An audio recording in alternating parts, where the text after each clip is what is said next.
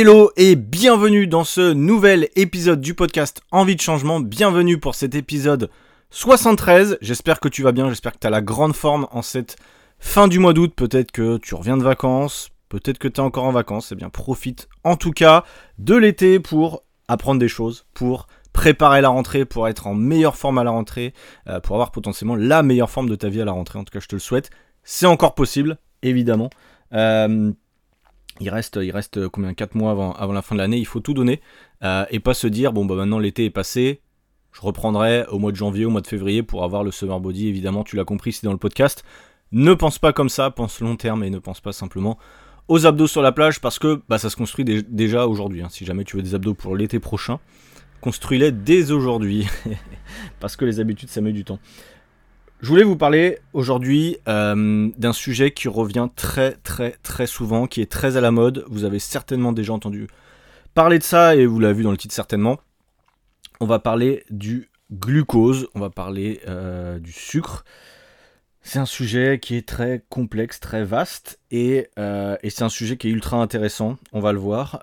j'ai mon opinion sur ça, j'ai lu des études scientifiques sur le sujet, donc j'ai ma propre opinion. Mais aujourd'hui, bah, je vais essayer de partir euh, avec un nouvel œil, vous allez voir. Euh, et surtout, bah, vous allez voir, je vais rentabiliser une nouvelle fois le magazine euh, que j'avais utilisé donc il y a deux épisodes de cela, où je vous parlais justement des 30 solutions pour un ventre plat. Si tu n'as pas écouté cet épisode-là, je t'invite à l'écouter avant de passer sur celui-ci, ou après tu peux. mais en gros, on va reprendre ce magazine-là parce qu'il y a des choses très intéressantes. Ils abordent des sujets tendances, entre guillemets, des sujets importants, je pense. Donc on va voir ensemble, parce qu'ils nous ont parlé de la révolution glucose. Révolution glucose, tu as peut-être déjà entendu parler, ce terme, parler de, entendu parler de ce terme. Moi j'ai déjà vu ce terme-là dans des bouquins, mais je ne savais pas ce que c'était, je ne savais pas qui avait écrit ces bouquins, je ne savais pas d'où ça venait. Et je viens de comprendre ce matin, il est 9h24 hein, quand je le podcast, euh, ça fait une heure que je suis dessus à préparer un peu le truc, et j'ai compris un truc, justement, c'est qu'il y a une personne qui est française, qui est diplômée en biochimie et qui est une Instagrammeuse, euh, qui s'appelle Jessie Inchopé, je sais pas si c'est comme ça qu'on prononce, elle est assez connue finalement dans, euh, dans le monde, hein, parce qu'elle a plus de 2 millions de, followers, vous pouvez la regarder son compte, il y a des choses très intéressantes.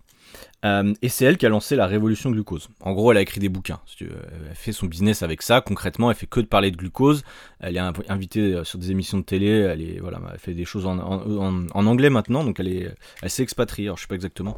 Elle était en France avant, mais en tout cas, voilà, maintenant elle est à l'international. Elle est très connue. Et elle nous parle de glucose. Et dans l'article, dans l'article du magazine Santé, encore une fois, ce que j'ai bien aimé, c'est qu'il y a deux experts, on met des guillemets, on verra si c'est encore des bons experts ou pas, mais en tout cas qui vont analyser ce qu'a dit, euh, ce qu'a dit cette femme euh, au niveau du glucose et euh, ils donnent leur avis, est-ce que c'est prouvé scientifiquement ou pas. Il y a un truc qui est très important et là plus ça va, plus je me rends compte, c'est qu'il y a deux types de personnes, que ce soit dans le fitness, sur Instagram, enfin quand j'échange avec les gens. T'as les gens pragmatiques, qui la pied sur terre, pour qui il faut des études scientifiques pour dire ça c'est vrai, ça c'est pas vrai. Et il y a les gens dans l'émotionnel. Il y a les gens dans l'émotionnel qui se laissent vite embarquer par des choses parce que quelqu'un l'a dit, ou parce que ils ont ressenti un potentiel effet de quelque chose. Ça, pour moi, c'est des gens émotionnels. Moi, je me classe dans la première catégorie depuis toujours.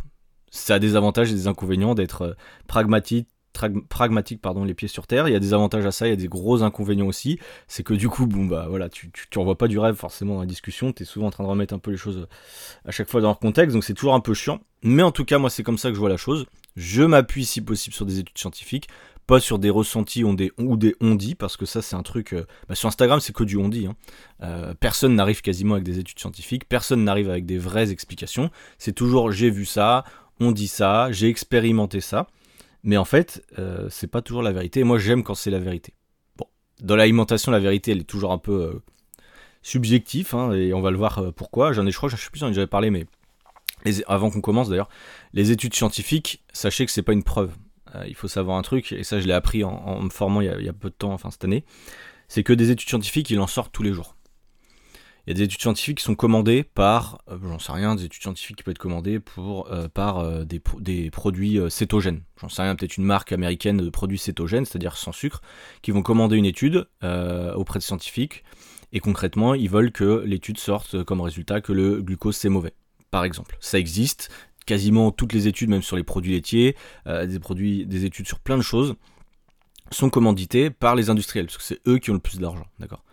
Euh, et une fois qu'ils ont commandité ça, bah, les résultats vont souvent en leur faveur. Et si ça va pas dans leur faveur, et bah, à ce moment-là, ils publient pas. Ils n'en parlent pas. Ils parlent que des études scientifiques qui vont dans en leur faveur.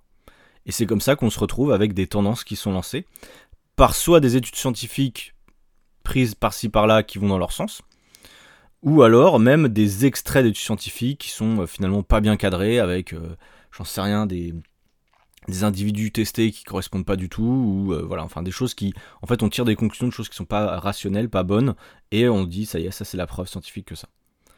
Bon, il y a beaucoup de gens qui partent, euh, qui lancent des méthodes comme ça. Il y a même des gens qui lancent des méthodes sans études scientifiques, ce que je trouve encore pire. Mais euh, quoique, je sais pas si c'est pire de manipuler une étude ou alors d'en inventer. L'un dans l'autre, voilà, il y a des problèmes. Et c'est pour ça que moi, je suis du fait de bah, il faut plusieurs études scientifiques, il faut qu'elles soient bien menées. Alors je suis pas expert encore pour lire les études scientifiques, je me forme, mais quand même, il y a des choses quand même qui laissent des fois à penser que c'est un peu compliqué. Et c'est bien, ce que j'ai bien aimé dans, l'analyse de, nos experts aujourd'hui, donc le, le docteur Boris Hensel, diabétologue et nutritionniste à l'hôpital Bichat euh, à Paris, et Laure Albaladejo, bon voilà, diététicienne et attachée euh, de recherche clinique. Bon voilà. Ce sont nos deux experts du jour, et en fait, ces deux experts du jour, donc ils en savent certainement plus que moi, hein, je vais pas non plus euh, te, raconter de crack, mais il y a des choses qui vont dire que j'avais déjà lu. bien sûr, je suis pas scientifique, c'est pas moi qui ai fait l'étude, eux non plus, mais voilà, on va voir un petit peu est-ce que glucose révolution, en tout cas arrêter le sucre, c'est une bonne chose? Je vais aussi mettre des, petits, euh, euh, des petits retours en arrière parce que j'ai suivi un petit peu cette femme là, Jessie, qui a écrit euh, ses bouquins. Je l'ai regardé sur, j'ai regardé sur Instagram ce qu'elle faisait et en fait il y a plein de choses qui sont ultra intéressantes dans ce qu'elle dit. là en fait c'est pareil dans l'article, ils veulent aussi, c'est un peu le problème, faire parler. Donc dans l'article, ils tirent un peu des trucs qu'elle aurait dit, peut-être hors de leur contexte. Donc bon, on va pas tirer non plus sur la Jessie Inchopé parce que je pense qu'elle a des bonnes intentions, elle essaie de faire des choses intéressantes. Mais elle se pose aussi sur certains, euh, certaines études scientifiques qui sont peut-être un peu bizarres, donc on va voir ensemble. donc voilà, si vous voulez lire aussi son bouquin, vous pouvez, hein, c'est pas vraiment le but, mais, mais vous pouvez faire votre propre opinion et tester sur vous, hein, c'est toujours ça, hein, si vous voulez tester. Ils nous disent depuis un an, la méthode euh, Révolution Glucose est partout, avec deux livres best-sellers. J'en suis bien conscient parce que je l'ai vu aussi à la FNAC plusieurs fois, peut-être que vous aussi. Le premier donnait des grands principes de la méthode, le deuxième proposait, propose un programme sur 4 semaines avec des recettes. Ah bah tiens, comme par hasard, encore une fois, bon bah vous vendent des choses et c'est normal. Et de nombreuses interviews dans la presse. Ces conseils sonnent comme autant de formules magiques pour aller mieux. Mais même si tout est supposé être prouvé scientifiquement, est-ce à prendre ou à laisser? Deux experts font le point. Alors là, c'est intéressant. La méthode euh, s'appuie-t-elle sur des preuves scientifiques? Jesse Inchopé, alors je, pareil, je vais peut-être écorcher son nom tout, le long du podcast, je m'en excuse, euh, cite des articles publiés dans des revues scientifiques dont elle donne les références. Bon, c'est pas très compliqué de donner des références, effectivement, comme j'ai dit, d'études qui sont potentiellement mal menées. Hein. donc euh, c'est pour ça que je vous dis, faites attention. C'est pas parce que quelqu'un vous sort une étude que c'est la vérité. Et là, c'est là où eux me rejoignent aussi. Le problème, donc là c'est ce que disent les, des, deux experts. Hein. Le problème, c'est que la méthode se fonde sur des études sélectionnées, celles qui arrangent l'autrice, même si les résultats sont isolés ou, ont un niveau de preuve faible. Pour faire des recommandations dans une démarche scientifique, il faut plusieurs études solides qui vont toutes dans le même sens, rappelle le docteur euh, Boris Hensel, diabétologue. De plus, il y a des extrapolations, par exemple, enfin ouvrez les guillemets, par exemple des conclusions valables pour des diabétiques ne le sont pas pour toute la population, ajoute le médecin. C'est extrêmement important parce que ça, je l'ai déjà lu dans plusieurs études, quand on nous parle du, des pics de glycémie, etc. Il y a beaucoup de gens qui connaissent rien. et en fait, ils n'ont pas compris que ces études-là, elles avaient un impact, en tout cas les pics de glycémie, on va y venir après. Euh, c'est surtout pour les diabétiques. Pour les gens normaux, scientifiquement, ça change strictement rien. Sauf qu'il y en a beaucoup qui se sont lancés dans la brèche pour vendre des trucs, hein, encore une fois, pour vendre leur putain de recettes. Hein. Euh, voilà, hein, je vous le dis, j'en connais plein sur Instagram qui essaient de vous vendre des recettes. J'en connais plein qui utilisent la même méthode, c'est pas révolution glucose, mais globalement c'est ça. Tout ce qui est régime cétogène, c'est la même chose. Tout simplement, ils utilisent des études qu'ils trouvent de temps en temps pour vendre des recettes, alors que vous savez pas, enfin, vous n'avez pas besoin de quelqu'un pour vous dire euh, réduire le sucre potentiellement et faire des, recettes sans sucre. Le problème, c'est que vraiment, ils vous bassinent avec ça. En fait, ils vous créent un problème et ils vous vendent la solution. D'accord? Alors que le problème, vous l'avez, c'est pour souvent le style de vie, euh, le fait d'être peu actif et euh, le fait de manger effectivement beaucoup d'aliments transformés. Voilà. Mais est-ce que je vais vous sortir des recettes, moi personnellement, comme ça? Euh, Non, j'ai pas de recettes magiques, des recettes, il y en a partout sur internet. Vous n'avez pas besoin, de, payer 19 balles pour ça. Bref, c'est mon avis et je pense qu'ils sont d'accord avec moi. Et là, c'est important. lisser sa glycémie, la clé pour être en meilleure santé. Point d'interrogation. Donc là, ça, c'est les, experts qui posent la question. Et euh, on va étudier ce que nous a dit euh, Jesse Inchopé dans son bouquin. La base de révolution glucose, c'est d'éviter au maximum les pics de glycémie, taux de sucre dans le sang. À l'origine, selon Jesse, de bon nombre de nos problèmes de santé fatigue, insomnie, saut d'humeur, dépression, acné, eczéma, infertilité, arthrite, Alzheimer. Il faudrait aplatir sa courbe afin que les pics soient de moins en moins nombreux et de moins en moins hauts. C'est vrai que ça, elle en parle tout le temps. J'ai regardé des vidéos, elle parle toujours de, de glucose spike ou je sais pas quoi, euh, effectivement elle est tout le temps en train de nous parler de ça, que c'est les pics de glucose qui font que oulala oulala. Et du coup c'est comme ça qu'elle arrive avec ses recettes. En fait il faut toujours essayer de comprendre, faut pas être non plus trop trop bête et naïf sur ça, hein. elle va toujours nous vendre un truc. La réponse de nos experts. Rien ne montre chez une personne non diabétique que lisser la courbe de glycémie tout au long de la journée apporte un bénéfice en termes de santé. Il est tout à fait normal d'avoir des fluctuations de glycémie et que celles-ci augmentent après manger confirme Laura, diététicienne.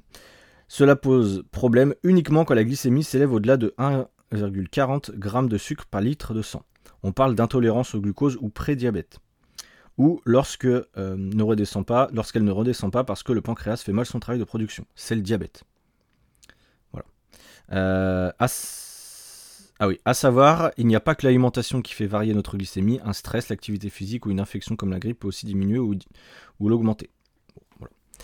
Euh, donc ouais, la, glycémie c'est ultra surcoté, hein. vraiment je, vous le dis, c'est pour ça que j'en parle pas, c'est pour ça qu'il y en a qui font ouais, euh, expert indice glycémique bas, c'est super, mais si t'es pas diabétique on s'en branle en fait, euh, je te le dis. Et le problème c'est qu'ils mettent tout le, tout le monde dans le même sac et on se retrouve avec des bêtises. Donc bon, c'est pas très grave en réalité, je veux dire, si, c'est pour ça que je vais pas non plus tirer dessus aujourd'hui, j'ai un peu plus de recul, euh, faut pas tirer dessus. C'est pas parce que tu effectivement euh, le sucre rapide que euh, c'est pas bien. Au contraire, d'une manière générale, on est d'accord sur le discours. C'est juste les moyens de le dire et les solutions avec ces recettes qui, sont un peu emmerdantes. Mais bon, sur le principe, je vois ce qu'elle veut dire. Est-ce que réguler sa glycémie permet de réduire les douleurs inflammatoires? Ça, c'est important aussi. Face à un pic de glycémie, nos cellules débordées se mettent à produire des radicaux libres qui entretiennent le processus inflammatoire en cause dans l'arthrose, les troubles intestinaux, etc. Donc ça, c'est ce que euh, nous dit euh, Jesse dans sa méthode. La réponse de nos experts, il n'y a pas de preuve solide du lien entre pics normaux de glycémie et production de radicaux libres ou inflammation chronique. Et l'alimentation n'est jamais le seul facteur qui peut expliquer des douleurs. Mais certaines personnes se sentent mieux quand elles font un régime, quel qu'il soit, car elles prennent soin d'elles c'est déjà efficace pour réduire la douleur. En fait, souvent, c'est ça, c'est que quand on voit une méthode ou quoi, euh, c'est comme quand on fait un jeûne intermittent ou j'en sais plein de choses, on a l'impression que c'est magique. Mais en fait, ce qui est magique, c'est juste qu'on a changé nos habitudes sans nous rendre compte. Des fois, on est plus actif, des fois, on arrête tel ou tel type d'aliment, mais c'est un ensemble, bien souvent. Euh, on tire des conclusions, mais en réalité, c'est clairement un ensemble. Tiens, je faire une petite pause café, je te laisse le temps de réfléchir euh, à tout ça, l'indice glycémique, et puis je vais, je vais revenir vers toi en 30 secondes.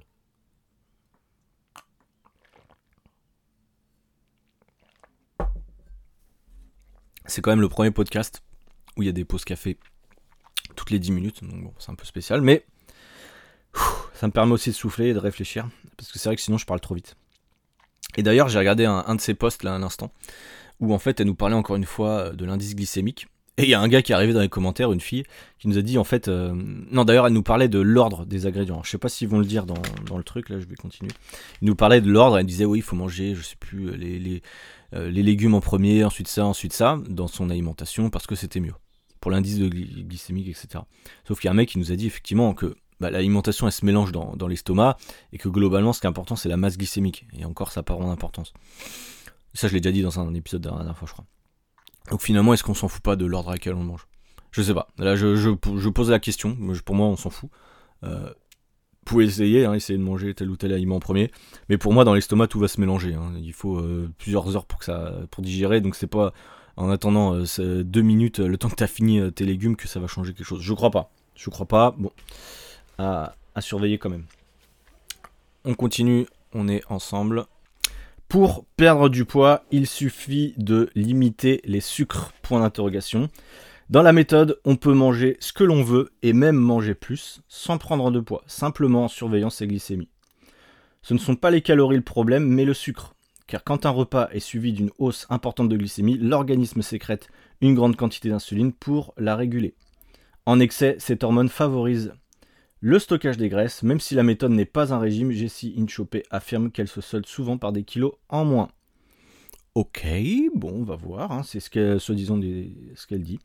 Euh, donc il demande, c'est vrai, pour interrogation, nos experts répondent. On ne peut pas considérer que les pics de glycémie en eux-mêmes causent la prise de poids.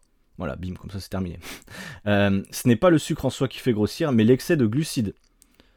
Attention, il met entre parenthèses ou de protéines ou de lipides. Donc en gros de calories, hein. c'est l'excès de calories. Je le répète depuis deux ans, c'est être en surplus calorique qui fait prendre du poids. C'est pas euh, juste le sucre, d'accord? Euh, mais évidemment, le sucre est mauvais pour la santé à grande quantité, euh, qui ne pourront pas être utilisés et seront donc stockés. Voilà, surplus calorique, tout simplement, on est tous d'accord. Euh, depuis 2002, on est tous d'accord. Bref, pour perdre du poids, il ne suffit pas de manger tout sauf des sucres. Bah évidemment, sinon ça se saurait, ça serait trop facile.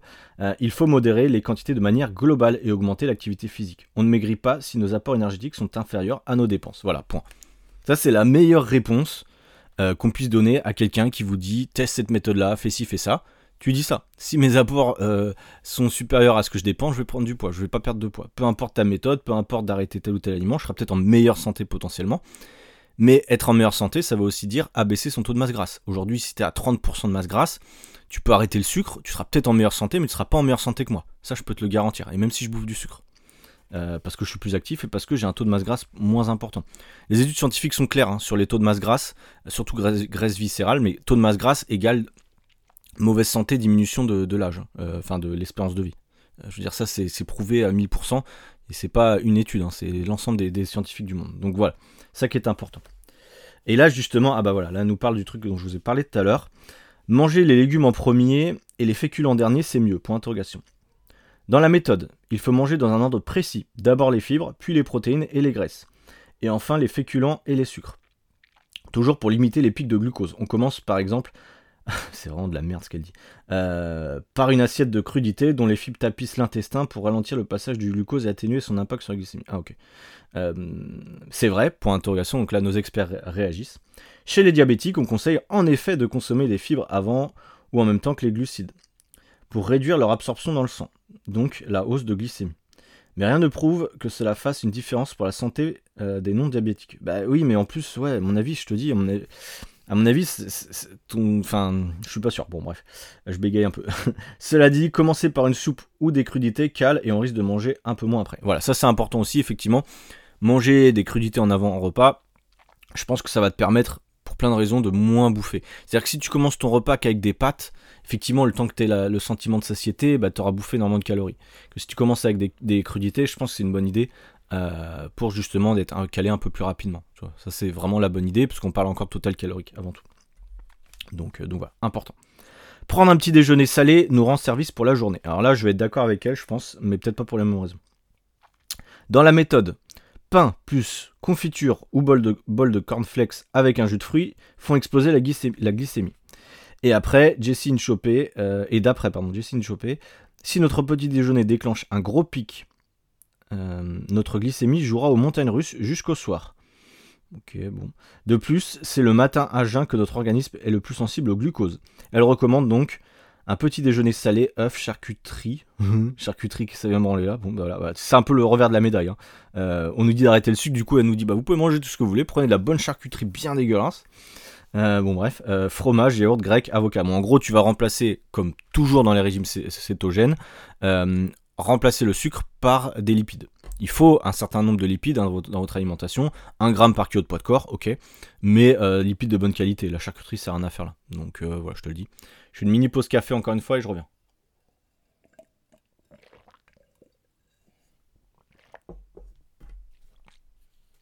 Voilà, donc, euh, ouais, bizarre. Sans aucun sucre, sauf un fruit entier. Ouf, bah super, on a, droit à notre fruit. Ouf, notre pic de glycémie euh, va-t-il s'en remettre? Bon, bref. C'est vrai, pour interrogation, donc là nos experts vont répondre. Il y a bien un pic de cortisol vers 8 heures, qui entraîne une petite hausse de la glycémie. Ce qui est normal. Hein. Euh, mais pourquoi on dit qu'il ne faut pas en rajouter avec du sucre au petit déjeuner? Euh. Euh, mais il n'y a pas d'études solides qui montrent une vraie différence entre le fait de prendre un petit déjeuner salé ou sucré pour la santé, l'énergie, le poids. On le sait, même s'il faut petit déjeuner, on ne sait même pas s'il faut petit déjeuner. Oui, ça c'est vrai. C'est pas obligatoire, hein, je le redis. Les études sur le sujet sont contradictoires. Ok, bon. Bilan, on écoute ses envies et on ne se force pas. On peut tout à fait prendre un petit déjeuner sucré équilibré, un fromage blanc plus une poignée de fruits oléagineux plus un fruit frais. Euh, ajoute Laura, euh, la diététicienne. On évite juste le pain blanc et les céréales industrielles ultra transformées. En fait, c'est ça. Euh, le petit déjeuner, souvent, il y a toujours des débats. C'est vrai que moi, dès que je fais des posts au petit déjeuner, je vois que ça marche bien. Je sais pas pourquoi. Alors que c'est un repas comme les autres, finalement il faut trouver un équilibre avec des aliments riches nutritionnellement. Je pense que c'est important. les céréales du matin, en fait, nutritionnellement, il n'y a rien. Il y a rien. Et c'est pas qu'une question de calories, qu'une question de, glucides. C'est une question qu'il n'y a rien. Tu n'apportes pas de, bonnes choses à ton corps. Potentiellement, des flocons d'avoine, on pourrait dire, ouais, tu vas peut-être avoir un peu de glycémie, etc. Mais on s'en branle. Le flocon d'avoine, c'est quand même intéressant. C'est riche en fibres. Tu as quand même des choses intéressantes. Les fruits, c'est obligatoire, selon moi. Tu as des vitamines, etc. une source de protéines, c'est ultra important. Donc le fromage blanc, oui, il y a du sucre dans le fromage blanc, est-ce qu'il y a du sucre dans le lait? Est-ce que c'est mauvais? Non. Euh, pour la plupart des gens en tout cas. Euh, donc voilà. Après, eux, je pense que dans la méthode, ils vont dire ouais, prends un. D'ailleurs, je sais plus avec qui j'ai vu ça, où est-ce que j'ai vu ça. Prenez un yaourt, euh, comment dire, Alpro, là, riche en, coco, je sais pas quoi, là, c'est hyper calorique en fait, cette connerie. Donc potentiellement, oui, tu peux prendre ça aussi, mais c'est le truc, c'est que tu pourras en manger moins qu'un yaourt fromage blanc classique parce que ce sera beaucoup plus calorique. Donc voilà, à vous de faire les choix là, il n'y a, pas, à dire, c'est à vous de faire les choix. Boire du vinaigre avant le repas aide à équilibrer la glycémie. Alors le vinaigre de cidre, c'est vrai qu'elle en parle pas mal, j'ai vu aussi une vidéo, elle en parlait tout à l'heure. Euh, le vinaigre est censé freiner la vidange de l'estomac. L'acide acétique interagit avec les sucs gastriques et réduire l'index glycémique du repas. Jessine Chopé recommande de consommer une cuillère à soupe de vinaigre par jour, 10 minutes avant un repas sucré ou riche en féculents. Cela permettrait de diminuer le pic de glucose jusqu'à 30% et l'insuline d'environ 20%. C'est vrai, pour interrogation, réponse des experts. On trouve effectivement quelques études qui montrent dans les protocoles précis, dans des protocoles précis, un impact du vinaigre sur la régulation de la glycémie. Mais elles sont peu solides. Et même si ça marche, rien ne prouve que cela ait le moindre intérêt pour la santé dans la vraie vie et sur le long terme. Voilà, il y a un truc qui est important, et ça, je, voilà, j'ai, enfin, pas rentrer dans le, débat, mais j'ai eu un débat aussi tout à l'heure sur, sur la Pro, etc. Voyez long terme, voyez long terme sur tout ce que vous faites dans la vie. Tous ceux qui sont court-termistes, qui crient, qui crient, qui essaient de crier très fort, là, je vois sur les réseaux, tout le monde essaie de crier très fort, c'est celui qui l'ouvrira le plus.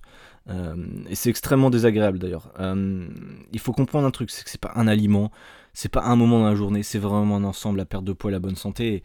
Je sais que ça fait moins vendre, je sais très bien parce que chaque fois on vous dit, euh, moi je sais que tous mes posts, la conclusion c'est faites du sport, mangez moins d'aliments transformés, mangez des protéines. Voilà, c'est la conclusion de tous les posts que je pourrais faire. Mais le problème c'est que ça, ça fait pas vendre. Ce qui fait vendre, c'est de cracher sur un truc, c'est de dire qu'on est différent, c'est de montrer qu'on a la méthode miracle. C'est ça qui fait vendre. Et c'est ça qui est embêtant. Euh, aujourd'hui, on est obligé de créer la sensation. Si tu crées pas la sensation, personne va t'écouter. Donc voilà, après c'est à vous de faire le tri là-dedans, et c'est de vous renseigner aussi, je pense que c'est super important de vous faire votre propre opinion, de ne pas vous laisser influencer, de lire différents types de bouquins, différents podcasts, de suivre différentes personnes, vous faire votre propre opinion, tester les choses sur vous-même, euh, mais rappelez-vous une chose, c'est pas en lisant une étude scientifique, c'est pas en écoutant un article, c'est pas en écoutant un réel que euh, ça va changer votre vie sur la bonne santé. Vous savez ce qu'il faut faire, vous savez qu'il faut être en mouvement, vous savez qu'il faut réduire les aliments transformés, vous savez qu'il faut pas être trop en surplus calorique pour, ne pas avoir une masse, muscu, une masse graisseuse trop importante, ça vous le savez. Vous n'avez pas besoin de savoir beaucoup plus de choses. Évidemment, on fait le podcast, évidemment, j'essaie de vous apprendre des choses, mais surtout pour que vous compreniez que vous avez du recul sur ce que vous voyez, et je pense que c'est ultra important à l'heure actuelle où il y a des milliards d'informations euh, qui sortent tous les jours sur euh, les réseaux sociaux. D'accord? Euh, Voilà, c'est ce que je pourrais vous dire, et c'est vraiment le truc important pour ça. Il nous reste encore 2-3 petits trucs à voir euh, sur cette fameuse glucose révolution. Faire 10 minutes de mouvement après le repas aide à déstocker les graisses. Dans la méthode, bouger juste après un repas est la meilleure façon d'aplatir sa courbe de glycémie. Car le glucose est utilisé comme carburant par les muscles lorsqu'ils se contractent. Cela limite aussi la production d'insuline, donc le stockage des graisses. Jessine Chopé conseille de sortir marcher et s'étirer, de s'étirer, de faire du ménage pendant 10 minutes dans les 90 minutes qui suivent l'un des repas de la journée. C'est vrai, pour interrogation, l'impact de l'activité euh, physique sur la glycémie persiste de 6 heures à 36 heures. Il n'y a donc pas d'intérêt supplémentaire à le faire juste après le repas. Si cela est plus simple pour un autre moment. Euh, mais si cette routine de 10 minutes permet d'être moins sédentaire, c'est bon à prendre. Ça, je suis d'accord avec lui. Si tu vas marcher après un repas, euh, bon, c'est vrai que tu vas peut-être éviter d'avoir un peu la somnolence qu'on peut avoir et euh, ça te permet peut-être de mieux digérer. J'en sais rien, c'est encore un truc qu'on disait toujours, faut marcher pour mieux digérer. En fait, ce qu'il faut pas, c'est s'allonger surtout. Euh, c'est vrai que s'allonger après manger, c'est pas ouf. mais si tu restes debout ou, assis, mais pas en position affalée, je pense que ça peut le faire. Mais bon, bref, l'idée c'est de, de marcher. En revanche, c'est loin d'être suffisant pour atteindre les 30 minutes d'activité physique à intensité modérée. On doit être pardon, je suis en train de me roter dessus, désolé. on doit être un peu essoufflé et commencer à transpirer. Recommandé, euh, ouais, donc en gros les 30 minutes d'activité intense modérée recommandées par jour euh, pour améliorer sa santé de façon globale et réguler son poids. Bilan. Bilan, bilan, madame, monsieur qui écoutez ce podcast. Est-ce qu'il faut faire la glucose révolution? Est-ce qu'il faut être. Est-ce qu'il faut arrêter le sucre? Est-ce qu'il faut arrêter le sucre? Je ne sais plus, je ne sais pas. Qu'est-ce que je dois faire? Est-ce que je dois arrêter le sucre? Est-ce que je dois acheter tous mes fruits?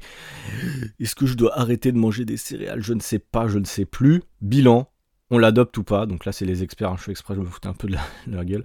Euh, les seules recommandations que nos experts valident sont des conseils de bon sens déjà connus. Mais en fait, c'est moi, c'est pareil. Hein. ça fait des années que je donne que des conseils de bon sens bien connus. Mais bon, voilà. Ah, désolé, hein, mais c'est vrai que quand on est boring comme ça, on, vend moins, c'est vrai. Comme éviter de grignoter en permanence pour ne pas multiplier les pics de glycémie post-prandio après les repas, ou limiter les aliments sucrés, raffinés et très transformés. Voilà, donc limiter les aliments transformés, c'est logique, on le sait, il n'y a rien de nouveau. Pour le reste, beaucoup d'affirmations sont tirées par les cheveux. Ouvrez les guillemets, si adopter cette méthode pousse à être plus attentive à ce que l'on mange et à s'occuper de soi, pourquoi pas? Je suis, content parce qu'ils mettent, ils mettent beaucoup de. Enfin, ils, ont du recul sur ce qu'ils mettent et je trouve ça cool. Euh, mais la question est de savoir si on pourra le suivre sur le long terme. Putain, mais le docteur Ansel, je, le kiffe. Hein. Honnêtement, euh, je, suis vraiment d'accord avec ce qu'il dit à chaque fois. Euh, il prend des pincettes, pincettes pardon, avec ce qu'il dit, il est pas rentre dedans, il explique juste des faits. Donc je pense qu'on a un peu le même type de personne, hein, j'ai l'impression, avec ce, enfin, sans me jeter des fleurs, hein, mais enfin, je, me retrouve dans sa personnalité de, dire voilà, on prend du recul sur ça. Si ça améliore euh, les, en fait, souvent les gens, en arrêtant le sucre, ça va améliorer forcément des facteurs de santé, donc c'est bien en fait, c'est bien de le faire. Est-ce que tu es obligé de le faire? Non, mais si tu le fais, c'est pas mauvais, tu vois. Ça va pas, ça va pas être pire de le faire, tu vois, si tu le fais correctement. Donc c'est pour ça que dans un sens, je rejoins un peu ce qu'ils disent. Surtout, le fait de focaliser son attention sur les sucres, peut s'avérer dangereux. Une alimentation restrictive peut favoriser des carences, voire encourager des troubles du comportement alimentaire. Bon, euh, là c'est une petite, euh, petite phrase pour conclure qu'elle nous a mis. Euh, c'est vrai que, et là j'ai un post qui va sortir sur ça, à chaque fois que je parle à une femme, principalement les femmes. Je suis, voilà, vous allez me dire si je me trompe, mais en tout cas, moi, c'est mon expérience avec les femmes. Euh, quand je leur parle, la première chose, c'est j'ai arrêté le sucre. À chaque fois, un truc de ouf. Hein. Alors, je, me, je pense que les femmes, vous êtes plus euh, vous lisez beaucoup de bouquins, vous lisez beaucoup de magazines L, etc. Vous, vous suivez des comptes d'influenceuses, etc., qui sont elles-mêmes influencées par notamment bah, la, femme dont, on parlait tout à l'heure, Jessine Chopé. Je pense que Jessine Chopé, elle a un grand impact sur les influenceuses, sur certains docteurs, sur certains, euh, certaines, enfin peut-être pas diététiciens, mais certains euh, influenceurs euh, du web, on va dire. Et du coup, bah, sa glucose révolution, en fait, elle s'est étendue un peu partout. Et c'est pour ça que globalement, à chaque fois, on me dit, j'ai arrêté le sucre en premier. Bon, ça fait déjà un moment, hein, ça fait 5-10 ans que le sucre on lui tire dessus, on sait très bien, euh, nous, entre guillemets, que c'est pas que ça. Euh, parce qu'avant c'était le gras, avant c'était le gras, c'est le sucre. Euh, maintenant aussi le, truc sur lequel on tire beaucoup, et pourquoi pas? Ce sont les édulcorants, ok, pourquoi pas? mais du coup, si on enlève le gras, on enlève le sucre, on enlève les édulcorants, bah, on se retrouve à manger paléo. Ce qui est pas mauvais, au contraire, c'est très bien de manger paléo. Les régimes paléo, en gros, c'est manger comme les, les hommes paléolithiques, là, c'est-à-dire manger que des aliments bruts, aucun aliment transformé, etc. On va te dire, why not? Sauf que dans le monde actuel, c'est ça aussi le problème, c'est que dans le monde actuel, et moi c'est ce que je me bats pour ça, en 2023, les gars, faut faire avec notre temps. C'est très bien d'essayer de manger bio, etc. Mais sauf que la majorité de la population, euh, et ça c'est vraiment, et je vais être très très méchant, un truc de bobo français, ok J'assume ce que je dis, bobo français, euh, de manger bio, etc. Parce que si vous voyagez un peu, euh, vous allez vous rendre compte que l'alimentation dans le monde, elle est très différente, d'accord? Le bio, ça existe que en France quasiment. Euh, enfin, une qualité de bio comme on a en France, elle est extraordinaire, ok? Vous avez de l'organique en Angleterre, vous avez de l'organique aux États-Unis, etc. Mais le cahier des charges, il est complètement différent. Même en Afrique du Sud, j'ai regardé, le truc bio, c'est de la merde. Euh, donc ça veut rien dire. Mais en France, moi j'ai travaillé dans l'industrie agroalimentaire, donc je connais un peu, en tout cas sur la volaille, comment ça se passe On a les meilleures volailles du monde, quasiment, euh, dans les supermarchés. Je parle de supermarché à supermarché. Ne me dis pas, oui, mais le fermier à côté de moi, il fait des meilleurs poulets que toi. J'ai compris. Mais je parle à grande échelle. Je parle toujours à grande échelle dans le podcast. Je parle pas des gens qui ont leur ferme. Je parle pas des gens qui. Euh, voilà, ça, ça représente 2% de la population. Et vous avez raison de continuer à le faire. Mais pour la grande majorité des gens, bah, vous n'avez pas le fermier à côté de vous. Vous n'avez pas la coopérative. Vous avez quelques magasins bio et la plupart, c'est euh, au Leclerc, en fait, du coin. Vous pouvez potentiellement manger bio. ok? Mais souvent, c'est hors de votre budget. En tout cas, vous ça correspond pas à vos valeurs, en tout cas pour le moment. Et moi-même, je ne consomme pas du bio tout le temps. Si je peux, je le fais, pour les œufs notamment, pour certains trucs, why not? Mais il faut comprendre que l'alimentation, elle a évolué, elle évolue beaucoup. Est-ce que ça va pour le mieux? Non, évidemment. La plupart de, même dans notre agriculture, la plupart des aliments perdent énormément de nutriments. Donc on n'est pas en meilleure santé. Aujourd'hui, il faudrait bouffer 3 euh, ou 4 tomates pour avoir les mêmes nutriments certainement que la même tomate il y a 50 ans. Oui, c'est la réalité, c'est comme ça. Euh, c'est pas évident, euh, je vous l'accorde, mais on peut faire des choix au quotidien en évitant déjà de passer dans les rayons biscuits, etc. Euh, il y a des choses, voilà, moi je vous ai toujours donné mon avis sur ça. C'est que quand je veux me faire plaisir, je le fais quand je suis à l'extérieur. Quand on me propose des choses, quand je mange avec des gens, manger une glace par exemple, je le fais quand je suis avec des gens. Mais jamais de moi-même j'achète ce genre de produit. Parce qu'une fois que tu l'as acheté, tu vas le consommer. Moi, j'achète ce que je veux consommer au maximum, c'est-à-dire des trucs euh, bons pour moi, etc. Donc comme ça, quand je suis à la maison, bah, j'ai pas le choix. Je bouffe ce que j'ai. Même si j'ai une journée un peu difficile, même si je suis fatigué, etc. Bah, je bouffe ce que j'ai. Mais c'est sûr que si vous passez au supermarché, vous achetez toujours des paquets de gâteaux. Bah, malheureusement, oui, vous allez manger. Hein, et puis forcément, c'est comme ça. Mais ça, c'est une habitude et vous allez devoir essayer de vous sortir de ces habitudes-là. La règle des 20-80, 20%, d'alimentation plaisir, 80% d'alimentation euh, contrôlée, brute, etc. C'est une loi qui marche plutôt bien vous pouvez tester 100%. Hein. Sur Instagram, quand je lis les commentaires, t'as l'impression que tout le monde veut être sur du 100%. C'est assez incroyable. Là, je parlais des iPro dans un, dans un post cette semaine. Il y en a plein qui me sont tombés dessus, même des collègues coachs, etc., qui n'ont pas compris encore une fois euh, le contexte, qui essaient de prôner la bonne parole, tout ça pour avoir des likes, c'est très bien. Euh, voilà, c'est très bien d'être le plus beau, de dire l'alimentation parfaite, etc. Sauf que dans la vraie vie, ça marche pas comme ça. Je me demande si ces gens parlent avec des vraies personnes. Moi, je sais que je suis au quotidien euh, tous les jours, je parle avec des vraies personnes qui ont des vraies problématiques. Euh, je suis pas le mieux placé, je suis pas un expert non plus, mais voilà, j'ai mon opinion et j'arrive à, déceler quand même certaines choses. C'est globalement le problème, il est pas là. Le problème, c'est que les gens sont ultra sédentaires et ils mangent globalement mal. Même si, voilà, je, sens quand même, je sens quand même que la plupart des gens essayent de bien faire, mais parfois ils rentrent dans le cercle vicieux de tout leur interdit. Et on se retrouve aussi avec des extrêmes. Et c'est là en fait où c'est compliqué. C'est parce qu'il y a soit les extrêmes de je mange très mal, et je m'en bats les couilles, clairement. Ou il y a l'extrême de j'essaie de manger très bien, mais je rentre dans un extrême. Et moi, je suis rentré dans cet extrême-là aussi un moment. J'avais arrêté toutes les huiles, j'avais arrêté toutes les sauces. J'ai un élève d'ailleurs qui est rentré dans le programme il y a peu de temps. Enfin, euh, il est rentré, il rentre lundi dans le programme. Je ne vais pas vous faire un, truc dans le détail, mais il rentre lundi dans le programme. Je lui ai pas encore présenté son plan alimentaire, mais je l'ai calculé. Et euh, c'est un gars euh, qui a un certain âge et qui a arrêté toutes les huiles, toutes les sauces, tous les lipides en gros et toutes les sauces il est trop extrême. Aujourd'hui, sans qu'au donner de chiffres, mais enfin, je peux donner des chiffres, il s'est calé à 1500 calories. Je sais pas pourquoi, j'ai fait l'appel avec lui découvert, j'ai pas compris pourquoi il a sorti ce chiffre-là. Il a 1500 calories, il a arrêté toutes les huiles et il me dit euh, je suis fatigué tout le temps. D'accord? C'est une vraie histoire, hein, ce que je vous dis. Euh, euh, et, du coup, bah là, je vais lui présenter juste après. je vais lui présenter son plan alimentaire, je vais expliquer pourquoi j'ai fait les choses. Il a sélectionné les recettes en amont qu'il voulait. donc il y a tout. Hein. mais je lui ai pas enlevé l'huile d'olive. Il y a, l'huile d'olive dans quasiment toutes mes recettes pour cuire, etc. On a besoin de gras, on a besoin de sucre, on a besoin de calories. On n'a pas besoin d'être à 1500 calories quand on est un homme et qu'on fait 5 fois du sport par semaine. Ultra important. Je vous le dis, ultra important. Aujourd'hui, si vous êtes un homme, vous êtes à 1500 calories, arrêtez. Si vous êtes une femme, 1500 calories, ça dépend. D'ailleurs, évidemment, calculez vos calories pour vous. Mais je retrouve des femmes à moins de 1000 calories. Comment euh, on peut être en bonne santé à 1000 calories? Oui, on va perdre du poids, peut-être, c'est il y a de grandes chances. Mais si tu n'es pas en bonne santé, si tu n'as pas d'énergie, on s'en fout de perdre du poids. Je vous rappelle que le plus important, c'est d'être bien dans son corps, bien dans sa tête.